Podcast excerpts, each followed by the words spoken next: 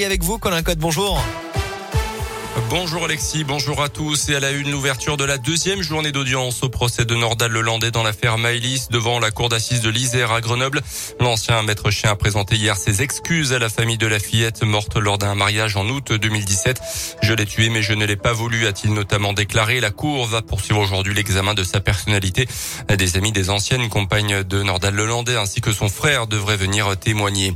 Nouvelle manif des agents du social et du médico-social aujourd'hui appel à la grève au niveau national. À Clermont, rendez-vous à 10h tout à l'heure devant le conseil départemental.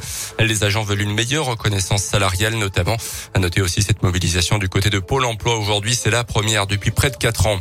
Deux enquêtes administratives et financières ouvertes contre le groupe Orpea annoncé ce matin la ministre chargée de l'autonomie Brigitte Bourguignon. Elle recevra d'ailleurs dans la journée le directeur général France du groupe après les révélations d'un livre enquête mettant en cause les mauvaises pratiques du leader européen des maisons de retraite privées envers certains résidents.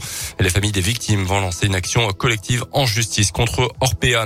Des changements pour ce 1er février avec le taux du livret A qui repasse à 1% pour faire face à l'inflation, une première depuis 10 ans, hausse également du livret jeune notamment. Les tarifs réglementés de l'électricité vont augmenter de 4%, hausse également euh, des tarifs des péages, plus 2% en moyenne et des prix du tabac également. Et puis on euh, termine avec euh, du basket et la tenue du match de la Jave contre Nancy prévu vendredi est très incertaine encore une fois. Plusieurs cas positifs du côté des Lorrains. Le dernier match des Auvergnats remonte au 11 janvier.